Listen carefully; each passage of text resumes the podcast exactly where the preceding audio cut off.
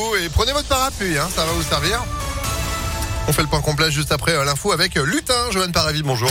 bonjour Phil, bonjour à tous. À la une de l'actualité, cette interrogation, quelles mesures pour lutter contre la cinquième vague de Covid? Réponse tout à l'heure avec la prise de parole très attendue d'Olivier Véran, le ministre de la Santé, qui s'exprimera à midi 30, au menu notamment l'extension de la troisième dose de rappel dans les prochaines semaines, possiblement pour tous les adultes. Le délai d'écart entre le dernier vaccin et cette dose de rappel pourrait par ailleurs être ramené de 6 à 5 mois. La validité des tests PCR devrait, eh, quant à elle, passer de 72 à 24 heures. Le port du masque devrait eh, devenir obligatoire à l'intérieur et à l'extérieur dans les lieux recevant du public. Et puis, en ce qui concerne les écoles, les classes pourraient de plus systématiquement fermer dès qu'un élève est testé positif. Après un cas déclaré, les autres élèves seront aussitôt testés. Ceux qui sont négatifs pourront directement revenir en classe.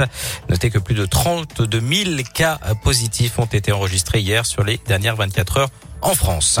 500 places en plus pour l'hébergement d'urgence. La préfecture du Rhône déploie son plan hivernal et comme au niveau national, un changement est en train de s'opérer. La fin de la gestion au thermomètre, ce sont les mots du ministère du Logement. L'objectif est de pérenniser des places d'hébergement plutôt que d'en ouvrir chaque hiver pour les refermer au printemps. Léa Dupérin. Et oui, la décision avait été prise en pleine crise du Covid. Conséquence dans le Rhône, les 1300 places ouvertes l'hiver dernier ont été pérennisées, ce qui explique qu'il y en a seulement 500 de plus annoncés cet hiver. Céline Dindar, secrétaire générale de la préfecture, insiste sur l'évolution de ces dernières années. 2014, on avait un parc d'hébergement euh, total hein, de l'ordre de 4000 places. On est passé à désormais un parc pérennisé qui est euh, de 7897 places pour le Rhône. Donc un effort de création de places qui est inédit. Ça, ça accompagne aussi d'un effort dès euh, l'accueil dans les structures d'hébergement d'urgence pour anticiper et accélérer l'orientation vers une solution d'insertion durable. Deux fois plus de places donc en sept ans et malgré tout un système qui reste saturé. Les services de l'État le reconnaissent eux-mêmes.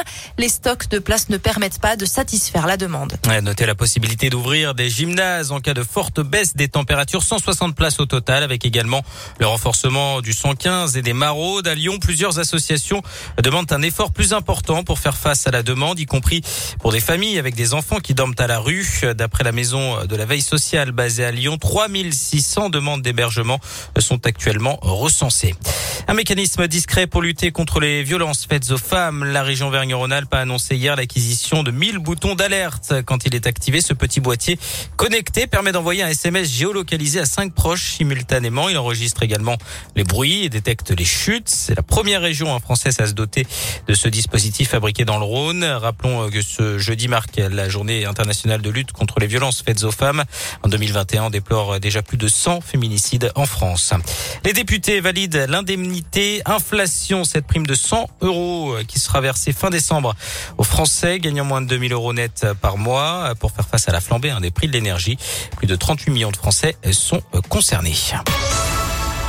Du sport et du foot, nouveau rendez-vous européen pour l'OL. Les Lyonnais se déplacent chez les Danois de Brondby ce soir en Ligue Europa. Match sans enjeu hein, puisque les Guns sont déjà qualifiés pour les huitièmes de finale et assurés de terminer premier du groupe. Coup d'envoi à 21h. Et puis on termine avec la mésaventure des passagers d'un vol entre Londres et Zurich qui a dû être reporté. L'avion a été contraint de faire demi-tour à cause d'une odeur nauséabonde qui provenait, à euh, fil de chaussettes sales. atterrissage en urgence à Londres, vol reporté au lendemain matin. Aucun des passagers indemnisé puisque euh, bah, la faute n'était pas celle de la compagnie aérienne. Donc visiblement, c'était pas le pilote euh, qui avait les chaussettes sales, mais non, mais c'est improbable. C'est vrai, c'est vrai. Genre, laissez votre commandant de bord. Ça sent trop mauvais en fait exactement. Non, mais c'est n'importe quoi. ça se passe où en Suisse? Oui, c'est un vol entre Londres et Zurich. Eh bah dis donc. Eh bah, merci beaucoup euh, pour l'info qui continue sur impactfm.fr. Vous êtes de retour. ce sera à 8h30. Ouais, tout à l'heure. Bon allez, à tout à l'heure. En attendant, c'est la météo.